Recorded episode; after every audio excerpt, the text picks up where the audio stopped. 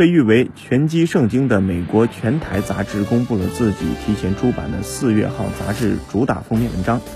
其中列举了十名在2019年崭露头角，并认为会在2020年进一步在世界上大展宏图、提升自己的知名度的25岁以下选手。中国当下唯一的世界拳王徐灿作为唯一的亚洲拳手，入选了这份榜单。徐灿在2019年1月26号客场挑战世界拳王罗哈斯成功，